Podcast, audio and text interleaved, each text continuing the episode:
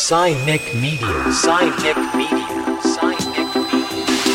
Cynic Media.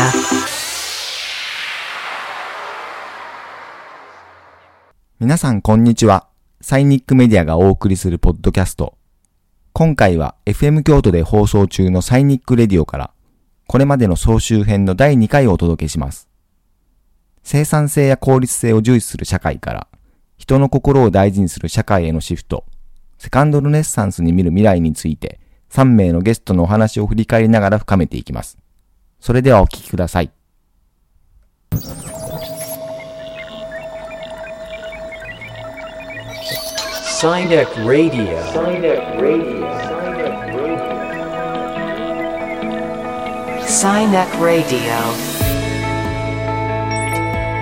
こんにちは。京都芸術大学客員教授谷崎テトラですこんにちは。ヒューマンルネッサンス研究所の中間真一です。この番組 SINIC RADIO は科学と技術と社会がお互いに関係しながらスパイラルに進化していく未来シナリオを共に考える番組です。昨年の9月にスタートした SINIC RADIO 約1年間12名のゲストにご出演いただきました。今回はその総集編ということで4週にわたって振り返っていきたいと思います。いかがでしょうか？えー先週振り返りの1週目をやったわけですけれども、あの先週は自立社会、まあ、次の社会に向けて動いてるなっていう話をしてましたけれども今週はもっと先そのそこからどこに行くのかっていう意味での自然社会っていう話にも触れえーたいと思ってますけれども。まあ本当にあのこのゲストにはあ多様で面白い、まあ、アーティストから研究者から、えー集まっていただきましたけれども、まあ、その結果あの未来話が未来談義が本当に進んだなと思ってます。はいということでサイニックレディオスタートです Cynic Radio. Cynic Radio. Cynic Radio. Cynic Radio. サイ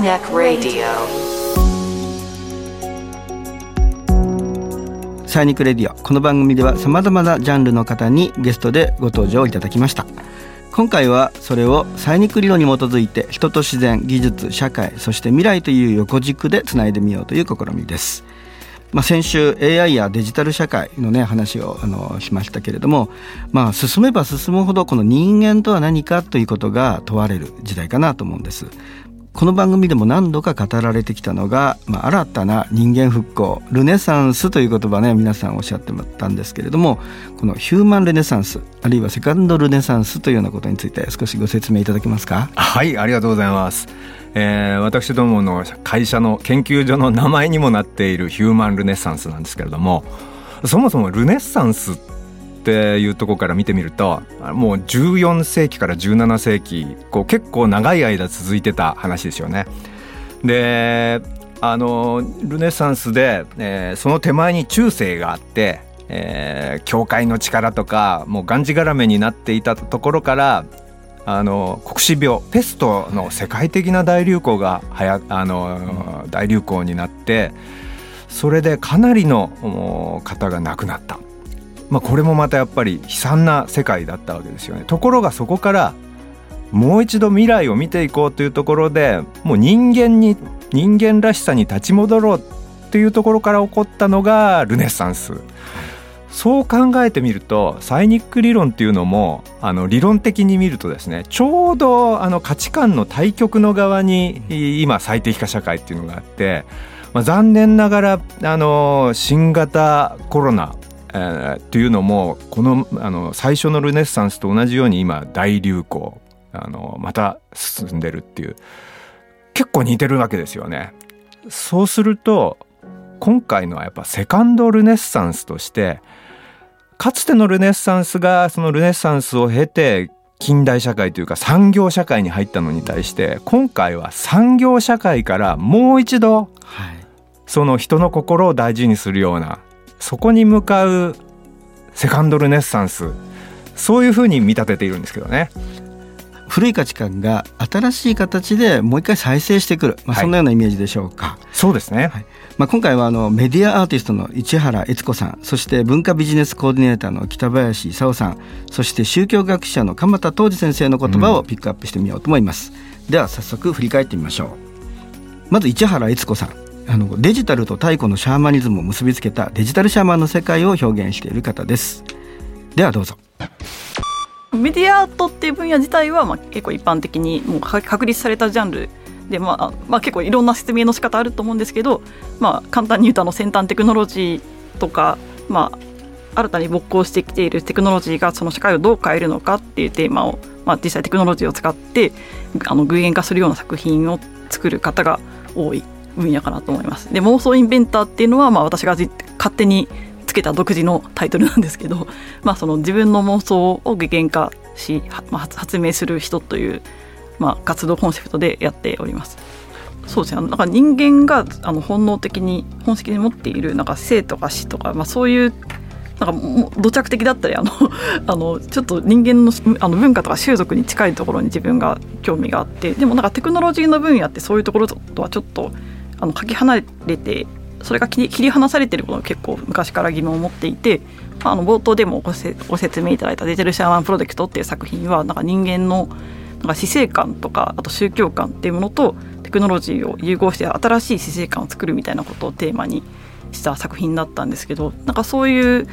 あの漠然とこう思い描いていたあの未来像とちょっとそこはやっぱサイニックの自然社会っていうのはつながりがどっかしらあるように感じていて、まあ、それもあって結構つ結構今年は特に惹かれて調べていたところはございます。まあ、市原さんのその、はい。まあ、作品のね制作のコンセプトデジタルシャーマニズムみたいな言葉があるんです。これ これデジタルシャーマニズムってどういうことなんですか、これあのガチシャーシャーマニストのあの谷崎さんの 話するのも恐縮なんですけど。まあまあ冒頭に申し上げた通りメディアアートっていう分野で、まあ、そのテクノロジーの世界で生きてはいるんですけどでもあのずっとやっぱりになんか日本的な信仰だったりあとあの宗教だった宗教観だったり土着の文化みたいなものはすごく昔からずずっと興味があって、まあ、そういうものってななんかその技術と魔術とかってあの真反対のものって思われてるじゃないですか。でも実はその、まあ、例えば電話っていうテクノロジーであの目の前にいない人の声が聞けるっていうのもなんかそのいた子さんが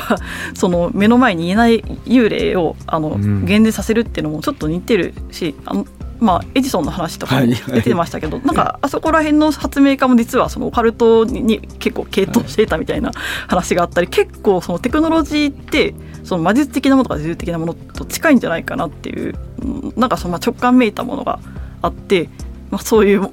ものをちょっと自分もあのやりたいなっていう まあそういう活動一連の活動になります。次に文化ビジネスコーディネーターの北林勲さんのお話を聞いてみましょサイニック理論でもやっぱりあの1970年代はい。とかにその編み出された時とか、はい。やっぱりその地球危ないよねっていうような理論がそのあたりから徐々に徐々にあのローマクラブとかでそうです。成長の限界ね。はい。はい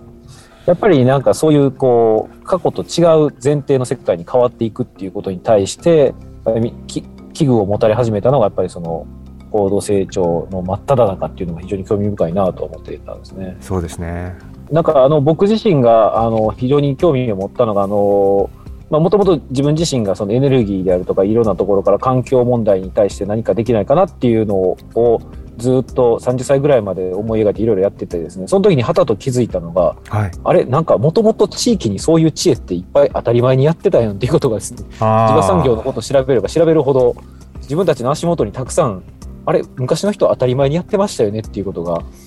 このサーキュラーエコノミーとかがヨーロッパでどんどんどんどんこう今最近言われるようになってきてこれ言っておられることを全部、あれ？この間まで僕の祖父ぐらいの代まで当たり前だったことばっかりじゃないかなっていう。そうそう。つまり、うん。はい、意識高くなくてみんな当たり前にやってたことっていううそして過去と未来をつなぐ考え方を中今というそうですがそのことについてのコメントです。そうですね、あの SDGs の中にその神道であるとかそういう日本のあの自然との関係性のことが大あの考え方がすごく大事だねっていうことをあの国連の方でも演説されたあの岩清水八幡宮の田中権宮寺のお話の中に出てくる概念が僕はすごくまあいろいろエッセンスあるんですけども中今っていう概念を、うん。あのすごくあの共感しましてですね、うん。で中今って何かっていうと未来と過去のちょうど中間に私たちは生きている。うん。なのであの今先ほどの話もありましたけどそのバトンを未来に渡していくためにかあの先人たちからのバトンをちゃんと受け取ってそのバトンをちゃんと未来につないでいくために今ここ全力で生きるっていうそういうことですね。その概念が中今。今あの今ここのその中間点にある今を生きるっていうところですね。はい、えー、そして宗教学者の鎌田東司さんです、えー、楽園を研究する楽園学というのを発揮されました。サイニック理論の中では未来に向かってスパイラルに進化しているというふうに考えるわけですけれども宗教学者の鎌田東司先生に楽園創造の秘密をお聞きしました。あの鎌田先生にとってはあのあの今言ったように僕らはそのスパイラルアップみたいなところを考えてるんですけれどもあの楽園はやっぱ資源に戻る回帰なんでしょうか？それとももう一段上がったところに行くっていう感じなんでしょうか？その辺いかがですか？えー、私あのスパイラル士官っていうのを10年ほど前から提唱していましてね、はい、人間の歴史というものはスパイラル上に展開していって単純な上昇士官でも下降士官でもなくて、はい、過去問題になっていた問題が覚醒遺伝のようにある時期に拡大再生される形でぐっとこう噴出してくるような、うん、いう回路というか、えー、その流れをたどるんじゃないのかっていうふうに考えてきたんですよ。はい、大まかですけれどもね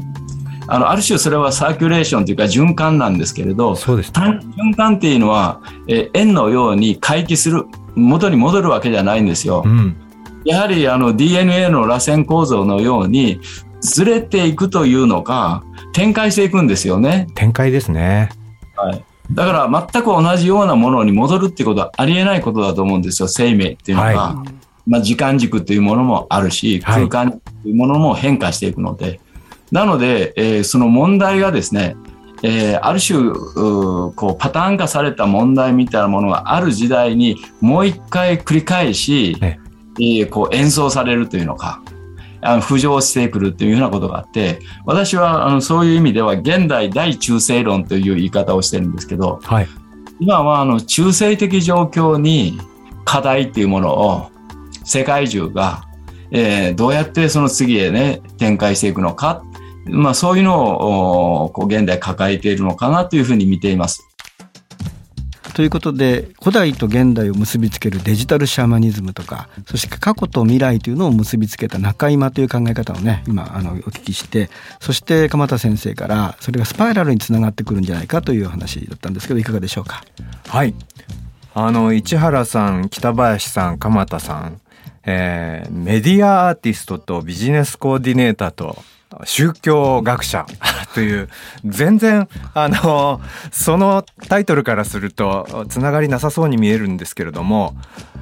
この今のコメント聞いてると明らかにやっぱりあの過去と未来をつなげるっていうところで一致してますよね。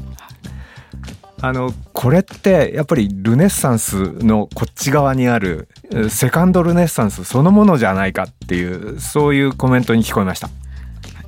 ということで今週は SINIC RADIO、えー、総集編のパート2でした。この続きはまた次週。サイネックラディオサイネックラディオサイネックラディオサイネックラディオということで総集編をお届けしてきましたけれどもあのこういったお話このポッドキャストでもあの聞ける形になっております。はい、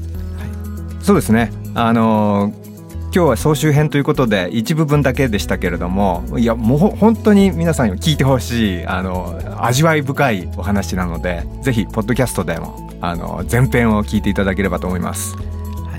ということで「サイニックレディオ」この番組では現在の世の中で起きている事象をサイニック理論に基づいてピックアップ解説するコンテンツをオンエアしていきます。コンテンツはラジオ放送のほかポッドキャストでも発信されています。これまでのコンテンツは全てアーカイブされてますので「サイニックレディオ」で検索してぜひ前編をお聴きいただけると幸いですということでお相手は谷崎テトラと中間真一でした。